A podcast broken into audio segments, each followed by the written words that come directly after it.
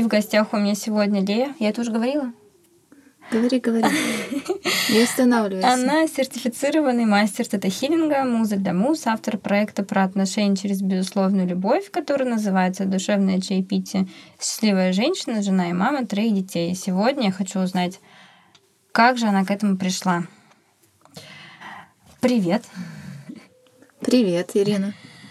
А, а расскажи, пожалуйста, у тебя такое необычное имя. Расскажи его историю. У него есть история? У него есть история. А, мое настоящее имя по паспорту Ольга.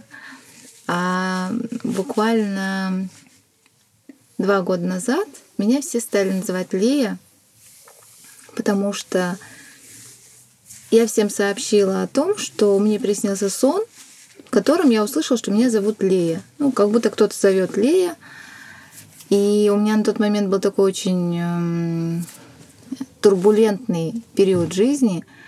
И я так поверила этому голосу. Я потом рассказала всем своим друзьям, и они сказали, о, круто, тебе подходит. И меня все стали называть Лея. Сейчас я подумываю о том, чтобы в паспорт это вписать. Но это надо все документы менять. И... Но вот меня уже два года все называют Лея. И мне комфортно. Даже дети меня мои стали называть Лея. То есть всем комфортно. И мне нравится это имя. Ну, легко запоминают, я сейчас представляю всем Лея как из Звездных войн, потому что мне стали спрашивать, Лея это как из Звездных войн? Я говорю, ну да, да, наверное, так. Здорово. Вот такое, такое интересное. И как ты думаешь, твоя смена имени, она повлияла на твое состояние или на, на что-то? Скорее наоборот. А, у меня сменилось состояние, и пришло это имя. Вот, да. Давай теперь обсудим твои состояния. Как ты пришла в текущее и из какого ты шла в него. Эм, расскажи свою историю. Как, как было с первым мужем? Сколько вообще у тебя было? Есть? Браков? Да. Ну, сейчас я в третьем браке. А, первый брак у меня был длился 7 лет. А, родились двое чудесных детей, дочка и сын. Брак был по любви. И ну, через 7 лет случился какой-то кризис, стало все не так, но я подробнее, я думаю, мы дальше да, поговорим. Вот, в общем, развелись. И второй брак у меня был гражданский, он был непродолжительный, с мужчиной. А, ну, тоже разошлись достаточно быстро. И вот э, третий брак это э, скорее скорее всего, самый близкий к моему запросу об отношениях, который у меня был. Вот. И он вообще возник удивительным образом. Я тоже дальше расскажу вот про третий брак, про третьего мужа. Но так сейчас все чувствуется, будто бы, что этот мужчина, он единственный в моей жизни, несмотря на то, что я коммуници... коммуницирую до сих пор а, с первым мужем, потому что все равно есть общие дети. Но просто отношения а, с первым мужем, допустим, если сразу же после развода это была какая-то война, то со временем, вот и сейчас мы нормально общаемся. Вообще нормально, абсолютно спокойно друг друга понимаем, помогаем в каких-то моментах, потому что все равно, так как общие дети, есть до сих пор какие-то общие дела. Вот. И мой нынешний муж, он спокойно относится ко всем общениям с моим первым мужем и с тем, что дети все равно там и о папе говорят. И, ну, вот мой нынешний муж, он вообще очень удивительный человек. Хорошо, можно мы пока вернемся к первому? Война началась после развода или она предшествовала ему? Конечно, все это копилось копилось. Я, наверное, сейчас не вспомню тот момент. Нет, вспомню. Вот прям конкретный момент не вспомню, но я помню, что копилось э, недовольство внутреннее. Я любила очень э, своего мужа. Я даже могу сказать, что я первого мужа, в принципе, и сейчас люблю как человека. То есть у меня нет к нему какой-то обиды, не осталось ничего, потому что если вот так в общем, в целом посмотреть, то, в принципе, я была счастлива, потому что мы много времени вместе проводили, и дети нам приносили много радости, пока маленькие были. То есть, ну, много чего было, что действительно ценно. Вот. Но были такие моменты, когда, допустим, ну, дети рождались, а, а мы, допустим, ничего не менялось у нас в финансовом плане. И мне хотелось все время больше, мне хотелось и путешествовать. За 7 лет брака мы ни разу никуда не выезжали дальше дачи родительской. Вот. А мне хотелось путешествовать. То есть я вышла замуж практически сразу после окончания университета, и я хотела мир повидать, хотела куда-то съездить, с детьми хотела съездить, а мы никуда не выезжали. И мой первый муж, он даже когда у него на работе светило какое-то повышение, он как закрывался и не хотел ничего, в общем, закрывался в рутину, впадал и, то есть, ничего не делал для того, чтобы, а я, а я там, да, да, давай же, давай же. В общем, ну, количество денег в семье не увеличивалось, а дети прибавлялись. То есть, а хотелось бы, да. Вот. И в конце концов я просто взяла и купила магазинчик с детскими товарами, ну, решил эту задачу на себя взять, так mm-hmm. скажем, да, зарабатывание денег. Абсолютно ничего не понимая в предпринимательстве э, вообще. То есть вот я в декрете, и вот сразу же там... И сколько было детям лет, когда ты начала свой первый бизнес? Ну, второму, вот который сын у меня, да, второй, ему было на тот момент 6 месяцев. Совсем маленький. Ну да. А дочке было уже так, два годика получается. И как ты с двумя малышами решилась на такой шаг? А я вот сейчас думаю, я, ну как, как? Да я устала просто дома сидеть. Просто устала дома сидеть, заниматься бытом. Я, наверное, не из тех женщин, которые вот прямо будут сидеть дома, прибирать, там что-то убирать, мыть. Вот. Хотя это все делала, там, стирать, но я очень устала. Ну, то есть я из одного декрета сразу во второй перешла, и это уже было просто очень долго. А как у тебя сейчас решается вопрос с бытом? С бытом? Угу. Ну вот у тебя сейчас маленький Вот сейчас, да, вот сейчас я не, не делаю ничего по дому. А, у меня, значит, либо муж э, что-то убирает сам, старается давать мне отдохнуть. Ну, я тоже, конечно, принимаю участие, да, там, не знаю, какие-то такие моменты. Вот. Но если нужно... Ну, полы я, допустим, пол я не мою уже несколько лет. Вот со второго брака еще, получается, гражданского. А второй мой муж, мужчина, ну, пусть это гражданский, но я все равно считаю, что муж, потому что мы все равно вели совместное хозяйство, там совместно жили. Он мне сказал, в моей семье женщины пол не моют. И я такая, слава тебе, Господи, такие мужчины существуют. И вот сейчас нынешний муж, когда мы с ним поженились, он мне говорит, ну это же запрос мой. То есть вот какой запрос Вселенная всегда исполняет. Он мне сказал тоже сразу же, как только мы начали жить вместе, он говорит, ну я понимаю, что ты э, пол не будешь мыть, я по тебе вижу, что и пыль ты тоже вытирать особо-то, наверное, не любишь. Я такая, нет, он говорит, ну я это тоже не буду делать, поэтому, говорит, будем вызывать клининг. Это оказалось не так дорого. Можно вызывать раз в две недели, этого вполне достаточно. Понятно, что сейчас, вот когда с малышом, уборка требуется ну, практически после каждого приема пищи. Но это недолго там, то есть немного. И мне спокойно. Я могу сама спокойно убрать, муж спокойно может убрать. То есть мы так договорились, что решили эту задачу таким образом, что работа по дому — это не, не работа, которая взвалена на плечи одного только из супругов.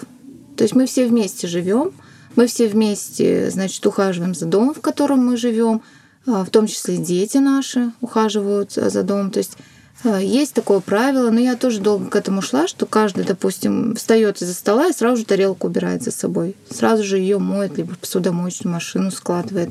То есть чтобы они не стояли, чтобы не было такого ожидания, что вот я сейчас встал, оставил тут или что-то здесь кинул, кто-то уберет. Нет. Если у нас нет постоянно в доме уборщицы или человека, который этим занимается, значит, каждый отвечает сам за свои вещи, и за то, что он после себя оставляет. То есть, и, конечно, это все не сразу складывалось. Я к этому шла очень долго. Но я донесла э, такую идею до всех членов семьи, и и я рада этому. Такая глобальная мысль прозвучала. Каждый отвечает за то, что он после себя оставляет. Да, это очень важно. Хорошо. И значит, ты начала свой бизнес с двумя маленькими детками. Да. Расскажи, как все протекало. Ну, у меня малышу было 6 месяцев. Понятно, что я его еще грудью кормила. Вот. Ну и там была такая проблема в том, что это был магазинчик в торговом центре детскими товарами. Я купила уже готовый. И проблема была в людях, потому что не было продавцов, которые могли бы долго работать или mm-hmm. которые хорошо работали. И были моменты, когда мне приходилось самой работать. То есть с утра до вечера там запрещалось закрывать отделы в торговом центре, потому что торговый центр должен постоянно работать, и если у тебя отдел, ты не имеешь права его закрыть. И мне приходилось иногда самой там оставаться. Это было жутко неудобно, потому что ну, я же грудью кормила. И у меня, в общем, копилось молоко очень много. Я к вечеру скорее-скорее домой прилетала, чтобы покормить малыша. То есть ребенка ты с собой не брала? Нет, конечно. А с кем он был? Он оставался с бабушкой, иногда с папой, если у него выходной был. Угу. А ты вроде как была свободная женщина, да, на рабочий день? Ну да, но я жутко скучала по малышу. Я хотела с ним быть. Это же все равно такой период, когда малыш еще совсем маленький, на грудном скармливании. Но на искусственное я все равно не переводила его, мне не хотелось. У меня такое убеждение, что малыш, а, если есть возможность кормить собственным молоком, то лучше это сделать. Угу. И как твой муж отнесся к тому, что ты работаешь, а ребенок, ну, как бы обделен твоей любовью, временем с тобой? Я не помню, чтобы у нас были по этому поводу конфликты. Он как-то нормально это воспринял. Он не говорил тебе, сиди дома, вот тебе ребенок. Нет, не говорил. Не говорил. Он, он наоборот мне даже помогал там. А, купил курсы бизнес-молодость. Ух ты! И что? Как эффект? Ну, эффект э, какой? Значит, мы прошли курсы. Он купил курс, но он его оформил на себя. Вот. А я, который курс еще тоже купила, нашла партнера девочку. И мы, в общем, закрыли магазин с ней. У нее тоже был отдел в этом торговом центре. Uh-huh. И мы начали заниматься воздушными шарами, декором воздушными шарами. Купили курсы по декору, тогда их вообще еще не было нигде. Был единственный курс онлайн перелопали кучу шаров, прежде чем научиться, натерли кучу мозолей на руках, э, прежде чем научиться что-либо делать, потому что шарики лопались, это очень больно, это латекс, это нужна сила определенная, мышцы болели на руках. Ну, это то есть, кто думает, что воздушными шарами заниматься очень легко, это неправда. Ну, готовьтесь к тому, что, допустим, если вы нежная девушка, то вам будет сложно. Это, ну, это больно. У меня руки всегда болели. Потом со временем, конечно, привыкла, но руки всегда болели на протяжении. В общем, шарами мы занялись партнером и с девушкой. И у меня это все вылилось в итоге в бизнес, которым я занималась 10 лет. И что происходило за эти 10 лет помимо бизнеса? Помимо бизнеса? Ну, то есть ты недавно закрыла Ничего. Его, получается. Ничего не происходило, только бизнес. Все, кто говорят, что, эм, значит, став предпринимателем, вы станете свободным человеком, не, вы станете просто рабом своего бизнеса. Я иногда ночевала в офисе, когда были крупные заказы, и, или ночевала там на, значит, э, ну вот в этих местах, где мероприятия организуют, то есть там вот собирают uh-huh. сцену, и ты там как декораторы, и очень много времени это отнимало, но я из дома практически вывалилась. Когда я домой приходила, мне единственное, что хотелось, это просто упасть и спать. И вот тогда мой первый муж мне говорил, ты что спишь? Я говорю, я спать хочу, не трогайте меня.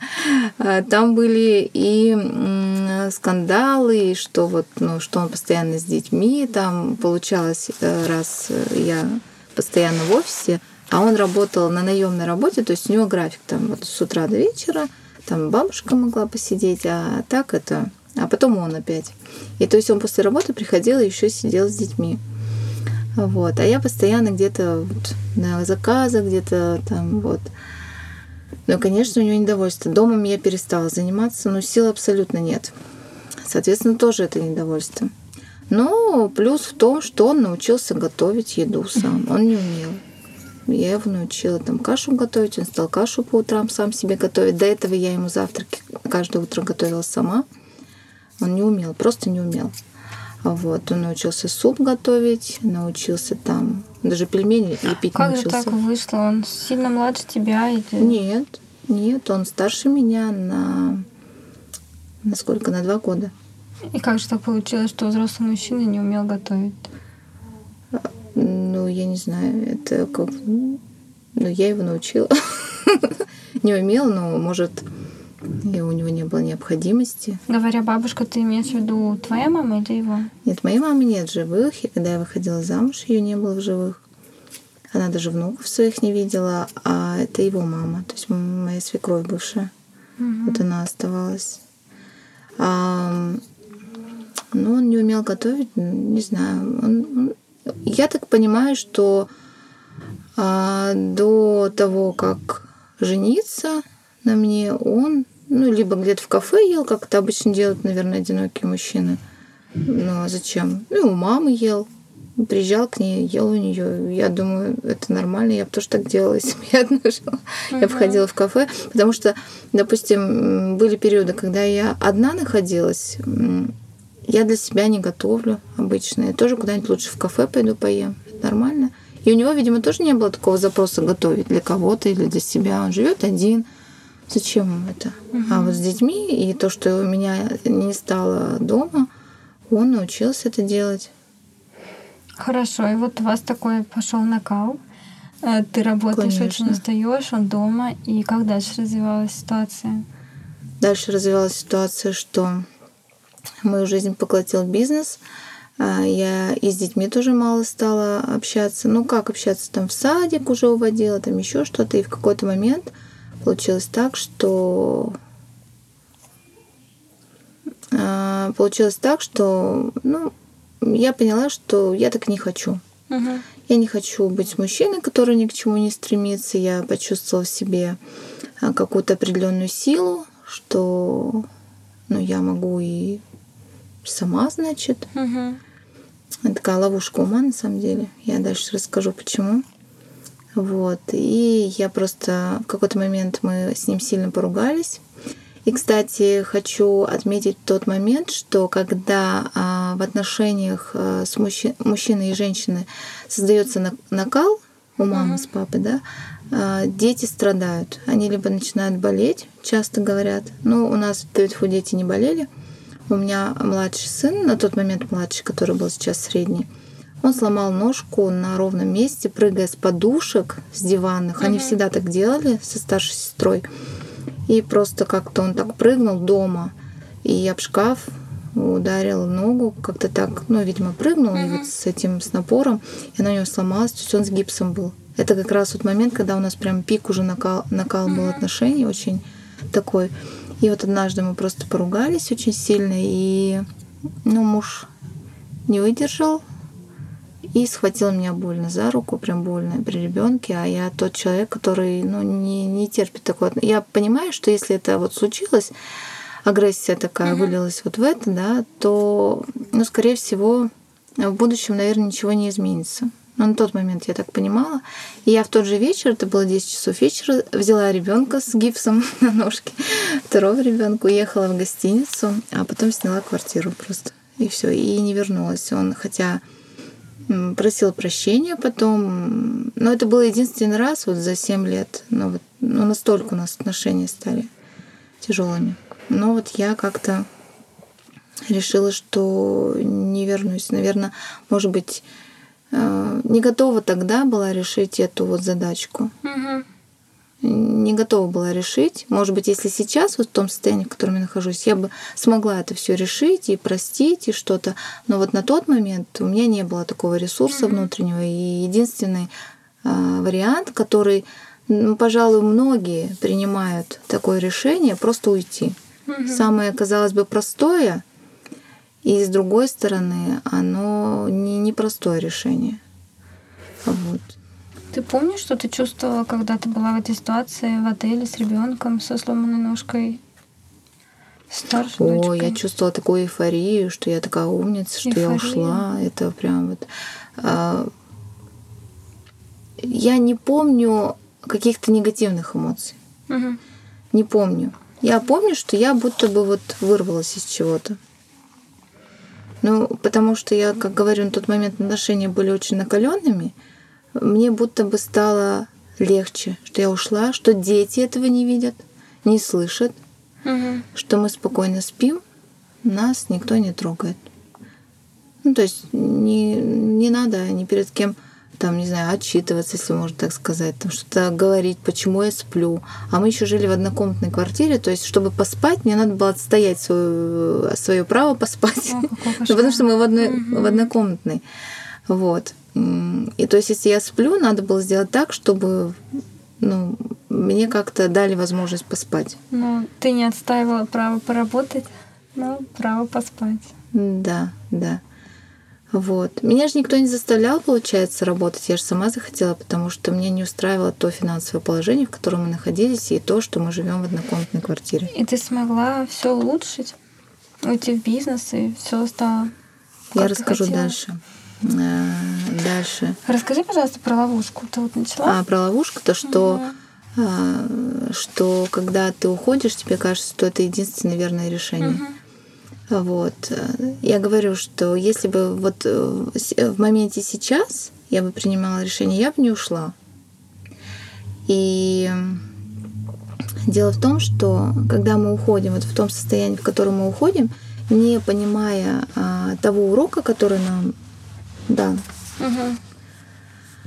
то в дальнейшем мы можем притянуть ситуации, которые ну, могут повториться. На Ну, проработку, да? Да, на проработку могут мужчины с теми же моментами. На самом деле мужчина, вот сейчас я с того опыта и то, что мы уже проходим, мужчина на самом деле, я не знаю, как это вот сказать так, чтобы не обидеть мужчин, но мужчины — это, не хочу сказать, как марионетки да, в руках женщин, а в хорошем плане они, мужчины, они созданы будто бы для того, чтобы вот то, что женщина создает внутри себя, вот, он- вот ей надо уют создать, это, да? они, вот мужчины это как раз э, те руки, которые это делают. Мгм. То есть то, что не может женщина, допустим, это вот сделает именно мужчина. И вообще все поведение мужчины зависит от состояния женщины. То есть на тот момент, когда вот мой первый муж на меня сагрессировал, я была источником того, что он так среагировал. И я знаю почему. То есть вот сейчас я анализирую, я знаю, почему он так среагировал. И поэтому, когда ты уходишь, ты просто не хочешь видеть в себе что-то, что тебе показал твой мужчина на тот момент. И что показал тебе твой мужчина на тот момент? тот момент, что я некомпетентна в вопросах э, взаимоотношений в семье, а, в вопросах взаимоотношений, выстраивания отношений вот с мужчиной со своим, вопросах э, выстраивания, гармоничных, а, счастливых отношений, запрос на который у меня был. Вопрос, э, значит, в том, что я не могу, так скажем, договориться. Ну, по-человечески, Мгм. да, то есть вот именно с мужем. А, И в тот момент, когда я поняла, что я некомпетентна в отношениях, что это не он такой плохой, а именно в тот момент, что я некомпетентна в отношениях, когда я беру ответственность на себя за поведение мужчины рядом с собой, тогда все совершенно по-другому. Да, ты говоришь, и не слышно никакого состояния такого жертвенного. Нет. Что... Тогда а как, была жертва. Было. а как это было тогда? Вот я сейчас рассказываю, такое ощущение, что это уже не со мной Ну да. было. Это просто вот, но на самом деле, будто бы не со мной. Э, И я сейчас, когда вижу женщину в таких состояниях, я понимаю, что происходит, и я понимаю, что из этого можно выйти. Но для этого нужно принять решение что вот ты хочешь из этого выйти. И нужно принять тот момент, что ну, тебе придется взять ответственность на себя за то, что происходит в твоей жизни, за то, что происходит в твоих отношениях, за то, что происходит внутри семьи твоей. Ну, я это вижу как. Ты берешь ответственность за свои отношения, они тебе не нравятся, ты из них уходишь. Как нет, ты сделал? Нет. А нет. как? А как это? Нет. А, там дело так э, было. Я же ушла почему? Потому что почувствовала, что будто бы ко мне проявили неуважение, схватив меня так вот за руку, почувствовала, что меня не любят. Вообще, вот я заметила, а, общаясь а, с женщинами, которые приходят ко мне на сессии, многие женщины уходят, в том числе и я ушла. И почему накаленные такие взаимоотношения были? Женщина не чувствует, что ее любят. Угу. Вот у нее есть внутреннее ощущение, что ее не любят, что ей не додали любви. Что для женщины самое главное? Чувствовать себя любимой. И я не чувствовала себя любимой. Меня еще схватили больно. Тут э, скандал такой, еще тут дети у меня плачут. Я крайне глубоко чувствовала себя нелюбимой. И я ушла только из-за этого.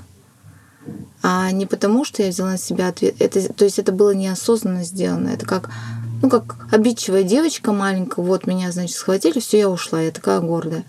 Э, вот если посмотреть со стороны, то да, я, конечно, все правильно сделала, вышла из этих отношений.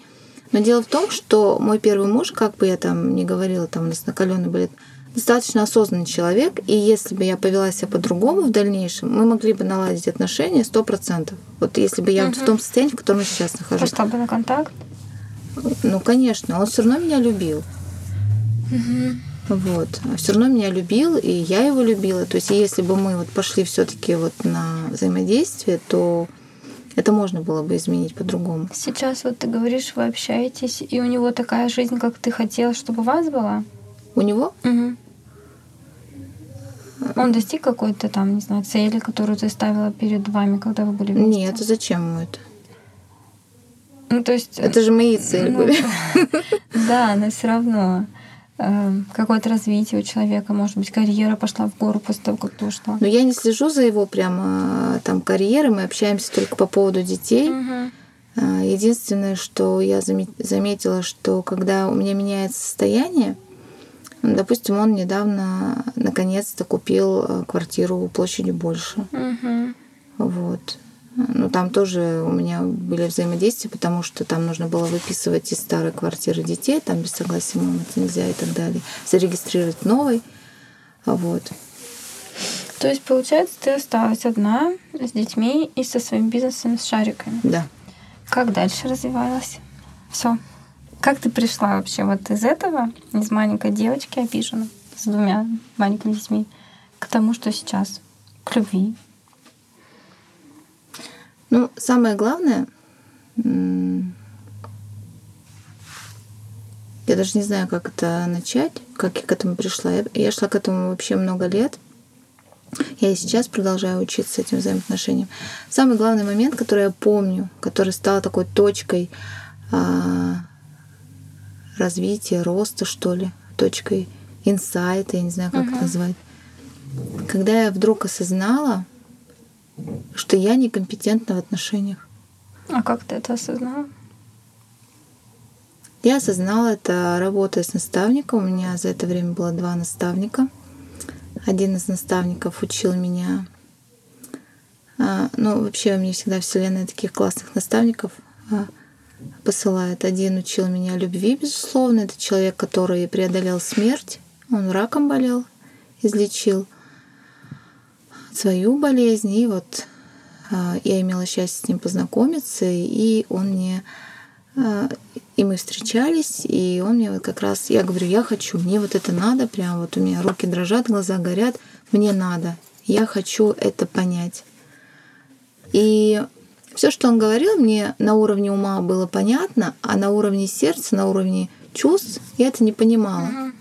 Но сейчас, как мастер тета-хиллинг, я могу понять Почему так происходило? Потому что у меня на тот момент не было рецепторов, как это. Он мне рассказывал, а я ну, вроде я понимаю mm-hmm. это все, я даже сама это говорила людям. Сейчас тоже очень много вот этого есть, что люди нахватались где-то этой информации. Да, я все понимаю. Да, ты говоришь все как все.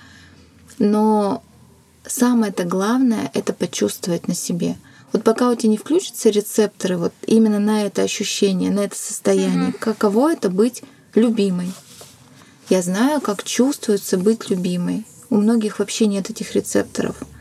И вот пока ты их не включишь, все, что тебе говорят, там, люби себя и так далее, у тебя это все будет непонятно. Это будут просто слова. На уровне чувств этого не будет. Mm-hmm. Вот. И второй мне наставник был, это после второго брака, развода, я прямо вот, я помню, так встала около дома и говорю, около своего дома, это был вечер, смотрела на небо и говорю, Господи, я хочу гармоничные, счастливые отношения с мужчиной. Счастливую семью, хорошую, а, чтобы у нас были общие цели, общие планы, общие ценности. Вот. И чтобы мы оба реализовывались друг э, ну, mm-hmm. в этом браке. И вот появился второй наставник, э, который как раз-таки вот эксперт в отношениях. И для того, чтобы изменить мою парадигму мышления, а, понадобилось, вот с этим наставником я работала три года минимум. Это чтобы просто изменить. Uh-huh. Результатом что случилось? Случилось то, что а, я закрыла бизнес. Uh-huh. Я вообще там впала в такое состояние, что вообще полностью одиноко от всех закрылась была одна, отправила детей к первому мужу жить, угу. абсолютно перекрыла себе все источники дохода, просто перестала что-либо угу. зарабатывать. У меня сменилось полностью окружение. Все люди, с которыми я общалась, там клиенты, партнеры, все вообще коллеги, ну, коллеги, я имею в виду сотрудники, ни с кем не стала общаться. Ну, как не стала? Они просто сами отвалились. Как-то вот так. Ну, то есть э, есть же вот такое понимание, что когда ты меняешь свой образ мышления, меняется все свое окруж... uh-huh. твое окружение. Ну вот я не советую всем так делать, потому что это очень тяжелый путь. Э, я была в очень плохом состоянии. У меня было до нервного срыва. Это когда ты просто вот сидишь, общаешься с друзьями, у тебя просто слезы льются. Ну, просто вот так вот э, ты просто общаешься с друзьями, и ты не понимаешь, почему они льются. Ты вот говоришь слово, а у тебя вот просто слезы льются. И у меня на тот момент был такой э, инсайт, я понимаю, что это вот все, это уже, это уже прям ну, настолько дно, mm-hmm. именно в чувственном состоянии, что ну, и в финансовом состоянии, и вообще во всех состояниях, состоянии отношений, я просто понимаю, что чего-то не хватает. И я прихожу просто... Единственное, что мне пришло на тот момент, пойти купить витамины для нервов. Угу. Витамин В. Я помню, что надо витамин В. А, так как у меня, ну, я закрыла все притоки денег, у меня лежало 300 рублей в кошельке. Я прихожу в аптеку, и я покупаю эти витаминки, витамин В. Я говорю, мне нужно что-нибудь э, ну, от стресса. Угу прямо очень, говорю, сильно, я прям постоянно хожу, плачу. Я покупаю этот витамин В, и я плачу. О, То есть вот настолько у меня было такое состояние. Вот. Но я всегда доверяю своему чувственному, вот именно, мне пришло что на витамины. Угу. И я стала пить этот Б. Пью, пью, пью, со временем у меня стабилизируется все. Угу. Реально состояние внутренне стабилизируется и я перестаю плакать. То есть буквально эффект уже появился через неделю приема. Угу. Там месячный был курс. И поэтому это был тоже очень хороший инсайт, потому что я до этого никогда не пила витамины. Я считала, что достаточно вот, ну, того, что мы потребляем в пищу. Я особо никогда не ела жирного, никогда, ну, такой образ uh жизни.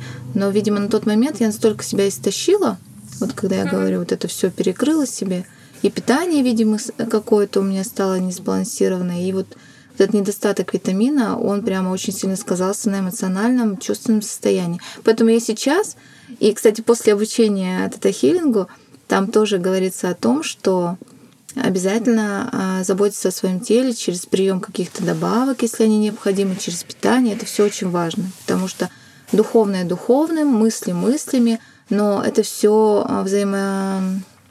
взаимодополняемо. И вот с тех пор я всегда всем стала говорить, если вы себя плохо чувствуете, ну проверьте, наверное, что-то не хватает в организме, потому что все наши чувства, они исходят из нашего тела.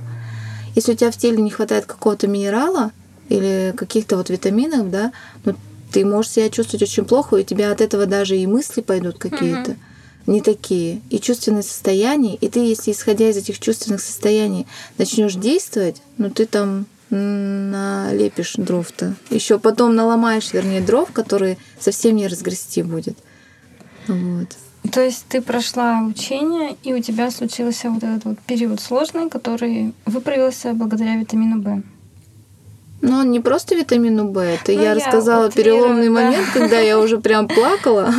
Вот. Выправилось, выправилось все состояние. Эм, вот общаясь с этим наставником, до сих пор мы общаемся. А, во что это все вылилось? Когда все стабилизировалось, очень важно побыть наедине с собой. И вот у меня был такой период. Что случилось? Я потом устроилась на работу, решила, все, пойду uh-huh. в найм, все, uh-huh. хватит мне этого предпринимательства, я устала. А, устроилась на работу, спокойненько себе работала, потом познакомилась вот э, со своим, а, со своим нынешним мужем. Мы с ним дружили в тот момент. Очень хорошо дружили, дорожили дружбы. В общем, все вылилось в то, что мой нынешний муж сделал мне предложение после года дружбы. Мы год дружили, друг друга поддерживали, помогали друг другу. Я устроилась к нему в агентство. И он мне сделал предложение совершенно неожиданно. У нас не было никаких романтических отношений до этого. Он сразу же с кольцом сделал мне предложение. Он просто почувствовал, что вот, вот это промелькнула искра, и я очень уважаю его именно за его решительность. То есть его не надо долго там упрашивать что-либо сделать. Вот у него внутри принято решение, и он делает. Угу. Вот. Можно я верну тебя к твоему Верни. учителю? А, как ты его называешь? Не учитель, а наставник. наставник, да. да. А, ты говоришь о том, что ты была некомпетентна в отношениях, а в процессе обучения вы выявили, может быть, корни этой некомпетентности, откуда там это взялось? Как ты так научилась? Ну, я сейчас скажу о том, что я, пожалуй, до сих пор некомпетентна в отношениях. Я до сих пор учусь, угу. потому что это такая вот учеба, она ну, на всю жизнь, что ли, да. А корни, ну, если говорить конкретно обо мне, то, наверное, у меня корни, конечно, из моей семьи, потому что у меня не было примера а, счастливых гармоничных отношений. То есть в моей семье, у моей мамы э, с ее мужем это было ну, не, точно не гармоничное отношение счастливой семьи. Вот. Это была неблагополучная, скорее, семья. А, там был и алкоголь, и драки, и вот такое все. Но внутри себя, в сердце я всегда чувствовала, что может быть по-другому и должно быть по-другому. И я стремилась к этому. Но мне не было примеров вокруг, потому что и у друзей тоже не было примеров таких, и как-то вот. И у меня был внутренний запрос, что вот ну, я всегда молилась, Господи, покажи мне, ну как может быть. И вот постепенно стали приходить в мою жизнь семьи, пары, в которых я стала наблюдать, что ага, вот здесь можно по-другому оказывается, а вот так можно по-другому взаимодействовать. А я бы хотела этому научиться, допустим, да. Но это же нужно всю парадигму свою менять. Всю парадигму вообще, в принципе, мышления. Если ты вот в этом родилась и выросла, и если твои предки так жили, то это все еще передалось, да, через память. И, ну, это такая сложная работа. Не, не на две недели, не на месяц. Это на несколько лет. То есть я до сих пор этим занимаюсь. То есть, если резюмировать, например, из брака, в котором ты, ну что, не самореализовывалась, испытывала недостаток в финансах, да, mm-hmm. недостаток любви. Недостаток любви, да. Да. Как ты, ну вот вкратце по шагам, как ты оказалась вот в сегодняшнем моменте, в сегодняшнем счастье, в любви? Для самореализации, что очень важно. Самое главное, что произошло, это произошло крушение моих иллюзий. М. Это вот величайший дар, который мог, а, может вообще быть для любого человека, который может быть. Потому что очень многое мы... Шелуху, в общем, с себя нужно всю снять которую навязывает, ну это не навязывает, даже не хочу это слово говорить, а мы это автоматически а, едим, на себя прилепляем. Мы же живые организмы, мы электрические, мы примагничиваем какие-то чужие мысли, чужие какие-то, что вот э, успешный успех это вот только про деньги. Или, допустим, если ты хочешь быть счастлив, тебе нужно там достичь какого-то наивысшего блага, там через ом, через йогу и вот это все. А что для тебя, извини, что перебила, успешный успех? Успешный успех, но для меня это такая, а, как же это сказать-то, успешный успех. Вот именно если взять словосочетание успешный успех, для меня это более негативное, наверное, понятие, потому что он- оно ведет э, э, к тому, что люди не понимают на самом деле, чего хотят. То есть как будто бы такая вот э, яркая тряпочка, которая всех привлекает, но по сути она ничего не дает. Вот если говорить просто об успехе, вот в моем понимании, да, успех это когда ты счастлив для меня. И для меня всегда авторитетом в любом человеке, а я с разными людьми общалась и общаюсь, это есть и миллионеры, и миллиардеры даже есть, а, и есть и совсем люди с маленьким достатком. Вот для меня самое главное авторитетом является в человеке это то, насколько он счастлив. Вот в том, что он есть. Он может быть беден, но он может быть счастлив. Потому что он в своем деле, он а, с любимыми людьми, он, у него все хорошо. Есть, наоборот, люди, которые там, могут быть богаты, но не могут быть несчастны. Потому что а, и это проявляется в их взаимоотношениях с людьми. Или они могут быть больны. Мгм. Или, ну, то есть... А бывают люди, которые больны, но они излечиваются, и они все равно стремятся к радости в жизни. То есть вот насколько человек счастлив, насколько он получает удовольствие от жизни, радуется жизни, радуется каждому дню, вот, э, ценит жизнь, а, а, ценит себя, свой дар, понимает себя. Вот для меня это является самым главным показателем успешности человека. Как, как вот единицы или как, не знаю, как вот эм, существа. Ты можешь живого. сказать про себя, что ты успешное живое существо? Я? Я сейчас это такой классный вопрос. Я могу сказать да. Но одновременно я могу сказать, что я, наверное, еще только в самом начале своего пути. Потому что еще очень много за... А вот сейчас, знаешь, вот сейчас стала отвечать на вопросы, и я поняла, что да, я ус- ну, успешна в этом плане. Потому что да, есть цели, но я в своем процессе. Я именно на том пути, на, который, на котором я хотела находиться. Счастье в шагах, да? Вот именно в процессе. Вот когда убираешь вот эту, вот, знаешь, самоцель счастья или самоцель, вот там, не знаю, цифра какая-то, э, вот когда это все убираешь, или самоцель там родить, не знаю, 10 детей, а вот просто в процессе живешь, радуешься жизни, вот знаешь, что тебе нужно для этой радости, ну это классно. Да. Тогда да, я счастлива. Хорошо, давай представим, что у тебя есть возможность сказать эм, что-то женщинам, которые в ситуации, когда ты ну, жила со своим первым мужем, когда все накалялось перед тем, как ты ушла. Ну, возможно, ситуация хуже, возможно, лучше, но Да, женщине разные есть. комфортно, она не чувствует себя любимой. Что бы ты могла сказать, посоветовать, я не знаю. Я не советую никому. Приходите ко мне на сессию, а, и просто я помогу убрать эту всю шелуху и помогу осознать а, женщине, кто она есть на самом деле, почувствовать себя. Вот когда вы начинаете вот этот путь к себе прежде всего, понимание себя, своих желаний, настоящих своих желаний, то все вокруг начинают реагировать на вас. То есть, ну вы как проявляетесь. И я посоветую прежде всего наладить взаимоотношения с самим собой.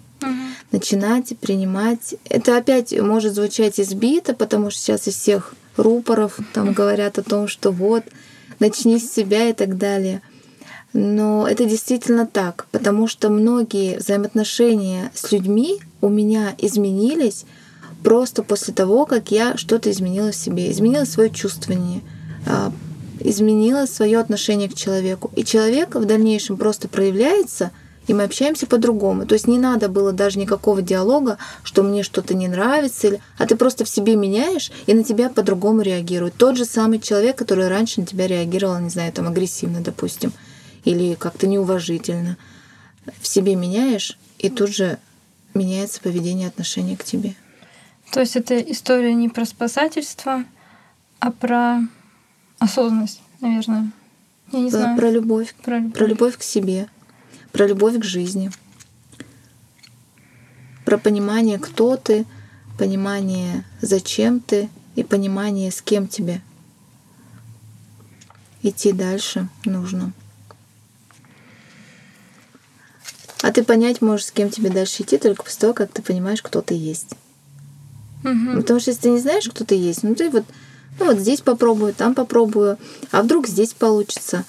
А, потому что не знаешь, кто ты. А когда ты знаешь, что ты действительно, ну кто ты и чего ты действительно хочешь по-настоящему, то тогда тебе очень легко приходят люди, которые нужны именно вот тебе здесь сейчас. То есть это то, что проходит на твоей консультации. Ты так Да, это сессия называется. сессия. Мгм. Это сессия называется. А, Это я говорю сейчас, а, может быть, о совете или там пожелании, Мгм. да, скорее. Вот. А то, что происходит на сессии, а, на сессию просто приходит человек со своим запросом. Он может быть абсолютно любой, потому что вот пространство вот этой безусловной любви, квантового поля, как хотите, то есть это все основано на научных всех моментах, да, квантовое поле, когда мы все едины, и когда мы можем из квантового поля создавать все, что мы хотим. Но вот ты приходишь с какой-то болью, с каким-то запросом, ну, что-то не получается, вот я что-то понять не могу. И это все очень легко решается через эту сессию, через подсознание. А, Когда я раньше проводила сессии, еще не обучившись на, на тета-хиллинг, то есть у меня это как с рождения, что ли, такой Мгм. дар. А тета-хиллинг, он просто ну, более структурно, более понятно, да. Люди обычно что говорят? Я не понимаю, что произошло, но я почувствовала прилив сил. А что произошло? Произошло то, что человек включил в себе рецепторы безусловной любви именно к себе и к жизни. И если у человека до этого момента либо это забылось, либо вообще не было, то это настолько сильное ощущение, ты четко видишь, а, понимаешь свой путь. И ощущаешь очень много сил и энергии на это. И она не иссякает, самое главное. То есть ты в себе открываешь этот источник. Ну, когда ты знаешь, кто ты, и понимаешь свою ценность, то в тебе неиссякаемый источник этой энергии. Ну, как-то так. Ну, это так интересно. А как быть с бизнесом? Вот ты закрыла свои шарики, и дальше как развивалась? Я говорю, потом очень была глубокая финансовая яма, эмоциональная. И что дальше? Я веду вот к твоим душевным чаепитиям. А, душевным чаепитием. Мгм. Вот, у меня был запрос, появился запрос на отношения. И эм, душевные чаепития начались, э, когда еще занималась воздушными шарами. А, Я очень активно общалась с людьми по бизнесу, а у меня постоянно была такая такое ощущение, я хожу на всякие бизнес-мероприятия, тренинги. Я вот сейчас перестала ходить туда, потому что ну, как-то я себя дискомфортно, в общем, там чувствовала. У меня было ощущение, что я балерина на футбольном поле всегда. Я вот 10 лет занималась бизнесом, но у меня всегда было вот такое ощущение. А, И вот э, как-то я была в бизнес-клубе, состояла, и мне и там приходили молодые люди, которые хотели заниматься предпринимательством, и меня поставили ментором, Мгм. ментором молодому человеку. И мы с ним встречались, я давала ему какие-то там советы, наставления и так далее. И он мне говорит, ну тогда еще Ольга была, она говорит, Ольга, вы знаете, вы не столько мне даете советы по бизнесу, сколько вы меня наполняете какой-то энергией, которую я не понимаю, но она мне дает столько сил, я просто иду и делаю. Угу. Говорит, и он мне предложил собрать на меня людей. А, буквально через день мы собрали, а, он собрал людей на меня. Я тогда еще не понимала, потому что когда у тебя есть какой-то дар, ты не осознаешь, что это дар, потому что ну, ты с ним живешь, mm-hmm. ты живешь всю жизнь, допустим, с этим кривым пальчиком на ноге, да, но для тебя это уже норма, ты уже привыкла. Ну и тут также, у тебя есть какой-то дар, но ты его не, не, не ощущаешь, тебе кажется, что все так могут, а он говорит, нет. И собрал людей, и которые тоже говорят, а оказывается, вот дар какой-то есть. Я такая, ничего себе.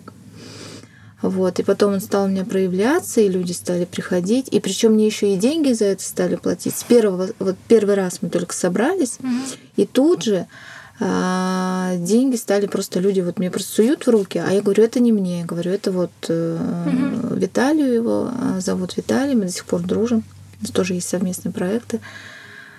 И Потому что мне тогда было, у меня было такое шоковое состояние. Я через эмпатию людям передавала mm-hmm. свое состояние безусловной любви. Но это очень энергозатратно оказалось, особенно в группе людей. И так как я тогда еще не умела своим даром mm-hmm. владеть, то это для меня было прям, я прям, меня прям трясло. Вот. Тета Хилинг, кстати, научил меня управлять этими всеми состояниями, э, экологично это все использовать. Вот это прям Ладно, про Тета Хилинг я очень долго могу рассказывать, сейчас не будем в рамках этого подкаста.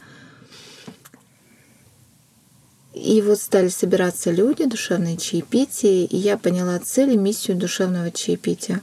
Душевное чаепитие — это не про чай, хотя первые душевные чаепития были с чаем. Потом они стали вообще без напитков даже были а, собрания, были собрания там и ну, в кофейнях, и с кофе.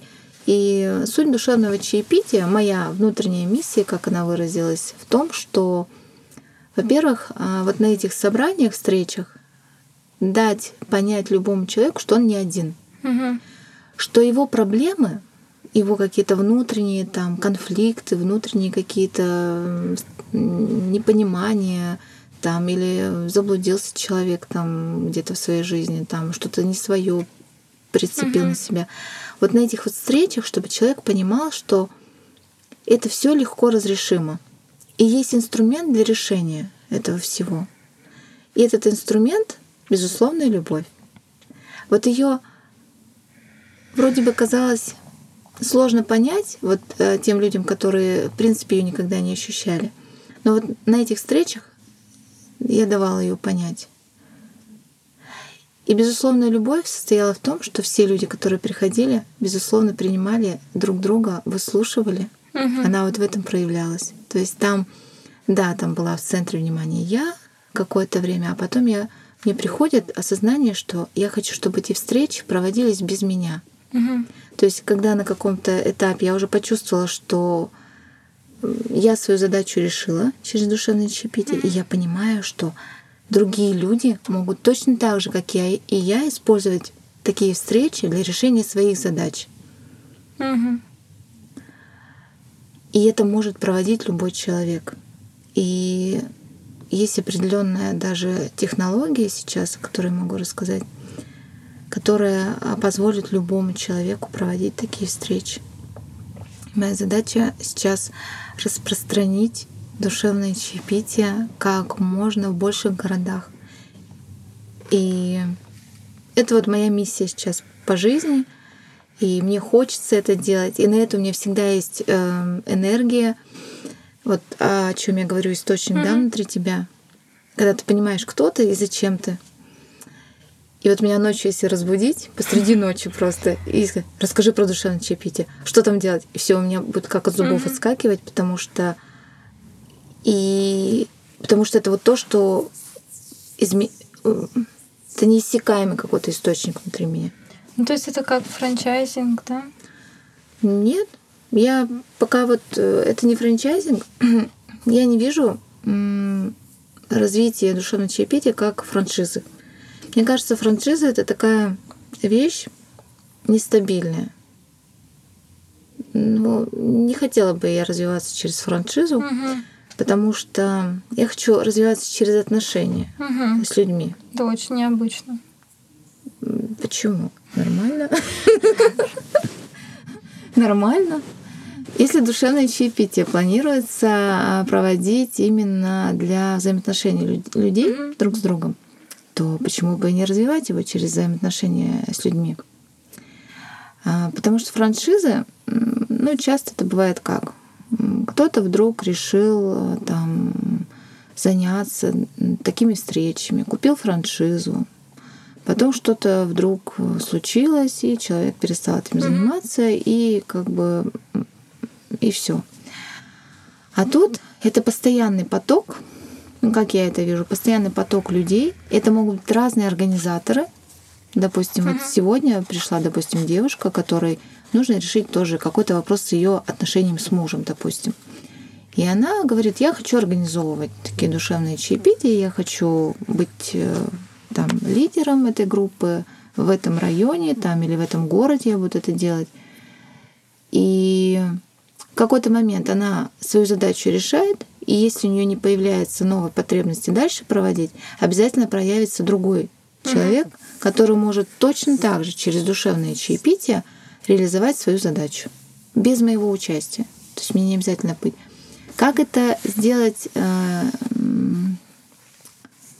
э, Как это сделать, эм, чтобы это приносило деньги, пришло совсем недавно.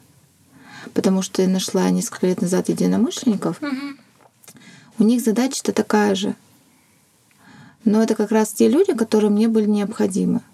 И мы совместно с ними создали игру, Мгм. ну, вот, про которую ты знаешь.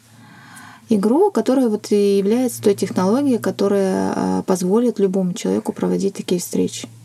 Ну, это как часть, что ли, может быть, а, как обучение какое-то, что ли. Я знаю, но ты расскажи про игру. А, про игру рассказать. Игра — это, пожалуй, я, не зн- я никогда бы в жизни не подумала, что таким образом реализуется мой запрос. Когда а, пришли единомышленники, я так радовалась. А, а когда вот э, игра создана в 2021 году, в начале 2021 года, и она просто уникальна. Я ее очень люблю. И мы сейчас еще все еще думаем, как ее назвать Мгм. Команды. И мы сейчас думаем до сих пор, как ее выпустить э, масштабно, потому Мгм. что она сейчас проходит, на э, сейчас на данный момент она проходит э, в четырех городах регулярно.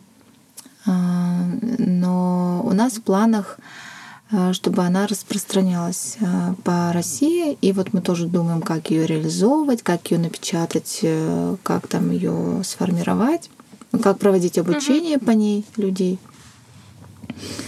Вот, игра о том, об отношениях, конечно же, но и о финансовом благополучии. То есть она показывает, как через навык, навык, а, сейчас скажу, Коммуникация. что? Ком- Не, не коммуникации, не просто, вот коммуникация это просто общение. Мгм. Мы просто разговариваем, да, о, привет, я вот умею это, я умею это, сколько стоит, вот все Мгм. купил и все. А здесь про навык, а, ну вот я некомпетентна в отношениях, да, про навык отношений, Мгм. про навык умения выстраивать отношения, про навык выходить по-другому из конфликта. Не то, что выходить, вот даже не это, наверное, фраза, а как приходить к синергии в решении конфликта. Синергия, она увеличивает потенциал любой команды, любых э, двух даже человек, любого человека. То, что ты со своей точки зрения, со своей стороны можешь не увидеть, другой человек, а вы вместе приходите вот к такому. Вот как вот этот навык, и он формируется через игру, приводит к тому, что и финансовое а, положение у людей улучшается. Это может быть в семейных парах. Это вот прям прямая взаимосвязь. А, Какой-то конфликт в семье, если он решается вот таким образом, то финансовое положение у семьи улучшается. Там совершенно какое-то третье уникальное решение приходит. Мгм. Если это в команде внутри организации, то тоже ну, есть много примеров, когда такие решения приводили там к очень хорошей прибыли, и все участники этим решением довольны. То есть суть этой игры — научить двух и более человек а, решать конфликты таким образом, чтобы ни одна из сторон не шла на компромисс, а чтобы обе стороны на 100% были удовлетворены результатом и пришли к третьему совершенно иному решению, о котором по отдельности никто не мог даже догадаться. А за счет чего достигается такой эффект? Как приходит третье решение? А, а вот через вот этот акт душевного чаепития, о котором я говорила. Mm-hmm. То есть душевное чаепитие я сейчас буду употреблять как, наверное, название такого э, процесса. Процесса, да. Общение через безусловную любовь. Mm-hmm. Это как? Когда ты знаешь себя, принимаешь все свои стороны, всю себя целостную, такого, как ты есть, понимаешь, что вот у тебя есть своя точка зрения, у тебя есть э, свои ценности, свои какие-то задачи, и при этом ты готова выслушать взгляд другого человека. Ты понимаешь, что он совершенно другой. Он, может быть, да, он, он противоположен твоему, но ты готова его выслушать. Принять, что да, другой человек может хотеть иного, нежели я. Но вы можете найти точки соприкосновения, что для вас обоих важно вот именно вот в этой ситуации. Ну, mm-hmm. что-то вот есть, что для вас будет э, вот реализовано, и для вас э, это будет достаточно. Когда вы к этому приходите, а, может возникнуть вот это вот третье. И где вообще во всей этой истории про игру твой муж новый, вот. А, мой муж? Это хорошее. А мы сейчас с ним вместе реализуем этот проект. И у него еще рождаются новые проекты. Он вообще просто фонтанирует идеями.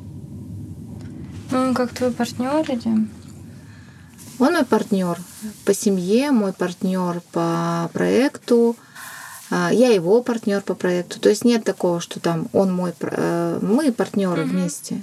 А, и у нас общие партнеры в, в проект, ну, то есть есть э, какие-то, допустим, направления, в которых только муж задействован, mm-hmm. но тем не менее он может, допустим, меня о чем-то спросить. Ну, я, так как интуит очень, да, мощный, он может там спросить, а вот, а если, а что вот так, а что вот mm-hmm. так? Я просто интуитивно могу ему дать какой-то ответ, даже не разбираясь в ситуации. Вот. Или ну, то есть или я к нему могу обратиться за каким-то моментом. А общий проект тот про игру. Мы проводим игру сейчас сами. А, вот я как сказала, с командой. Команда у нас в Москве. Сейчас едем в Москву, а будем там дальше. Еще про игру это долго. Ее надо просто провести один раз и показать. Потому что ну, это уникальная вещь.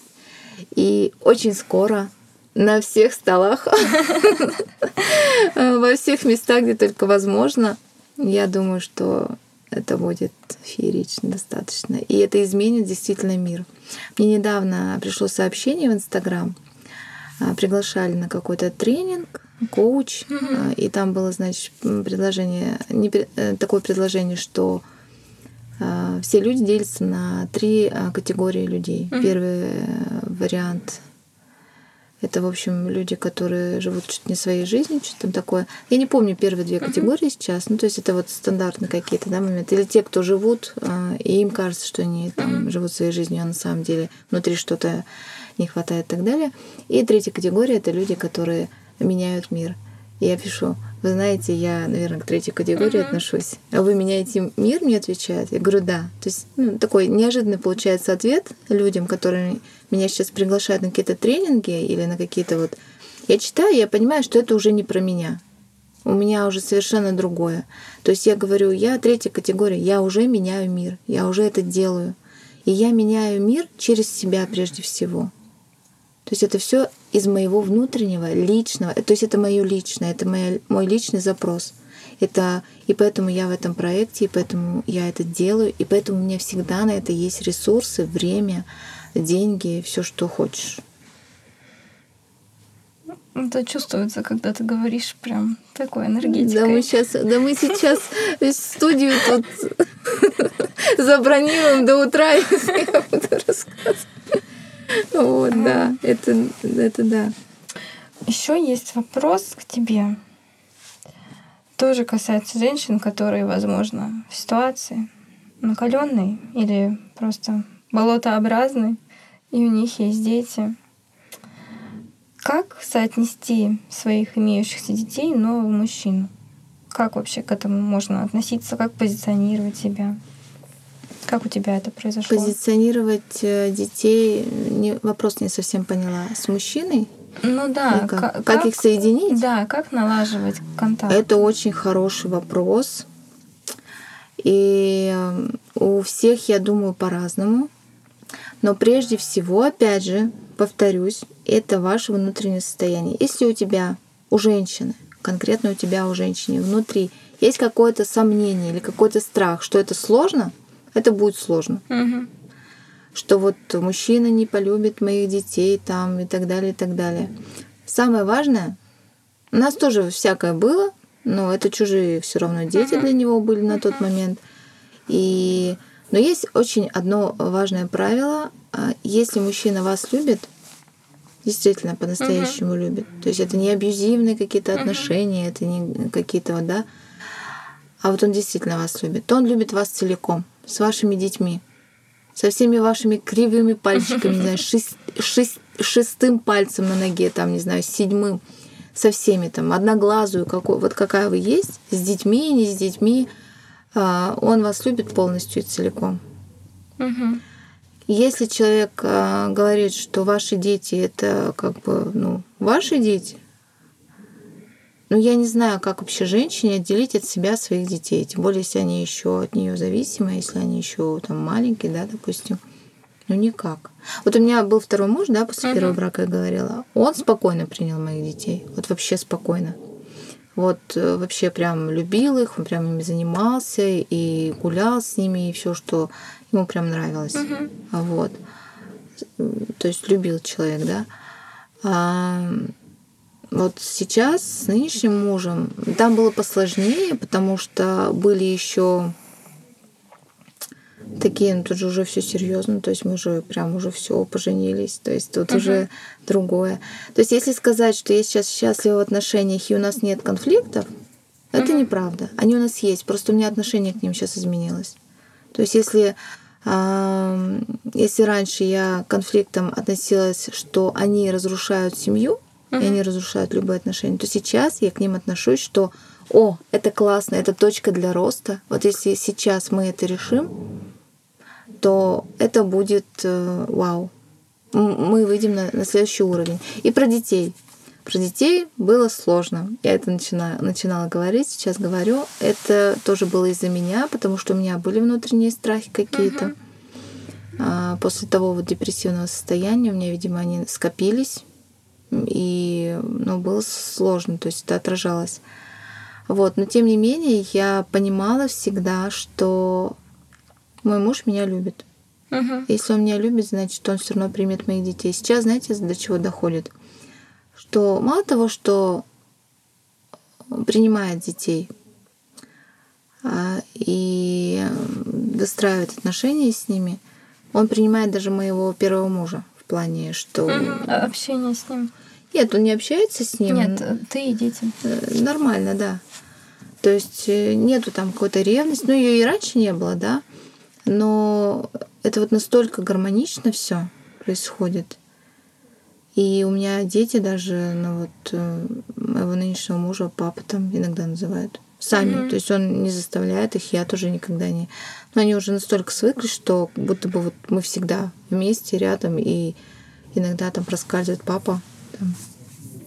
А когда ты уходила от их папы, ты думала, ну, ты так планировала, что так будет? Или у тебя были страхи, опасения? Вот это все? Нет, ничего не было. Там был фейерверк эмоций. Я такая умница, я такая крутая. Я ушла.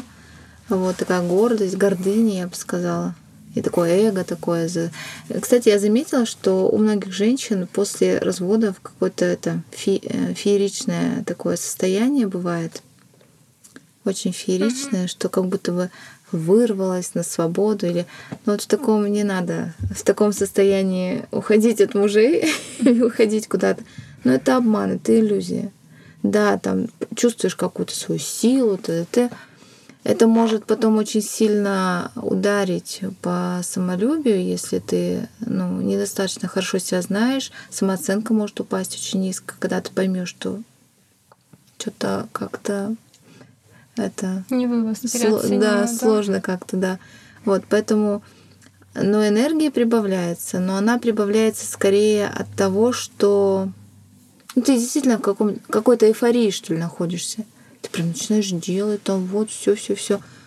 Но постоянно же мы не живем постоянно в эйфоричном таком состоянии. Когда все стабилизируется, ты э, понимаешь, что ну да, ну вот было это эйфория, да, это хорошо, да, вот классно все было, все вот, ну это где-то год у меня длилось, вот эта эйфория Ого. после развода. Год да, это долго. год, да, я прям такая, такая молодец, я там, а потом я такая, Зачем мне все это вообще? Я хочу нормальные, гармоничные отношения. Я себе несколько раз спросила. Ну, то есть у меня не было сомнений, что я все-таки хочу мужа. Угу. Все-таки хочу мужчину. Одна я не хочу оставаться. А как бы ты, ну, не свою ситуацию, понятно, свою интуитивную, вроде ты понимаешь, да. а вот ты не даешь совет, ну, примерный ориентир для других э, женщин. Уходить или прорабатывать, оставаться. Какие-то, может быть, есть прям маркеры, когда ты видишь это в поведении человека, твоего партнера, лучше убирать себя из этих отношений. Что-то такое есть?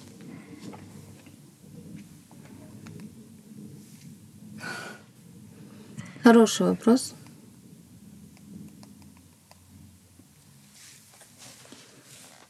А, я не могу дать совета и вообще не люблю это делать. Я скажу так. Всегда ориентируйтесь на, на, свое, на свои чувства, на свои силы.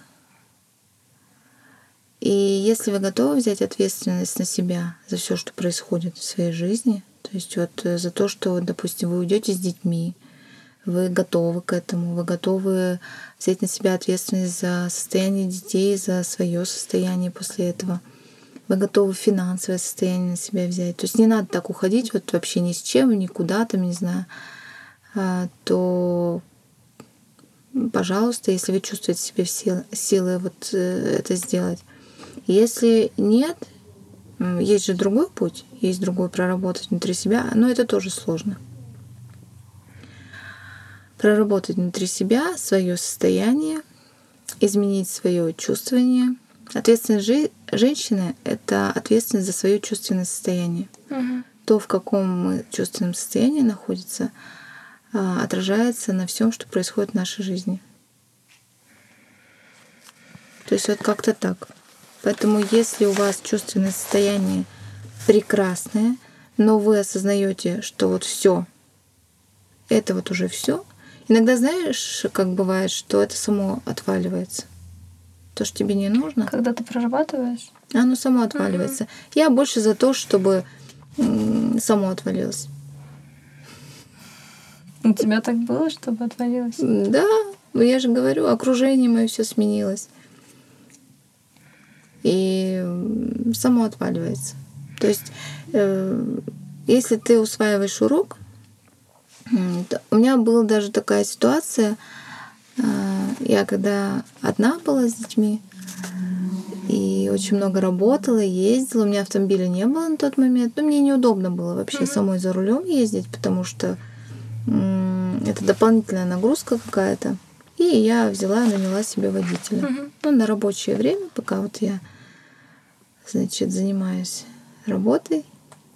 И мне достался такой человек, который меня вот прямо раздражал. Меня очень редко люди раздражают, а тут прямо он меня раздражает.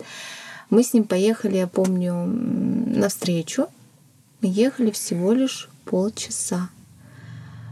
Это вот первый день угу. вышел, все. Мы ехали только полчаса, но я уже просто...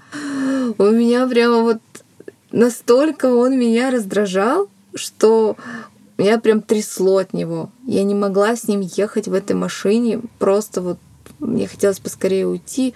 Я начала на него кричать, агрессировать, все что угодно. А ему все вот как-то ровно, и он все равно продолжает вот это вот свое.